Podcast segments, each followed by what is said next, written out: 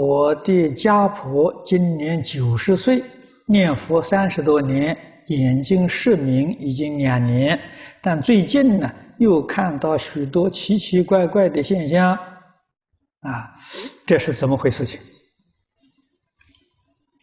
啊，这个是你问的很好，啊，这种现象啊要特别留意，啊。如果这个现象与佛经上讲的不相应，那这就是业障现前啊，他的冤亲债主来障碍他修行啊。如果他所见的这个现象与经上讲的相应，那这是好现象啊。他说见到阿弥陀佛，见观音菩萨，见极乐世界啊，那这是好啊，这个是好境界。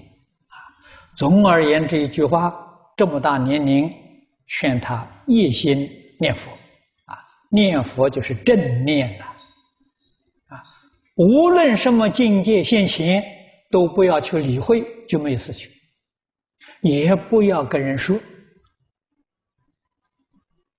啊，见如不见，啊，这个境界就不碍事。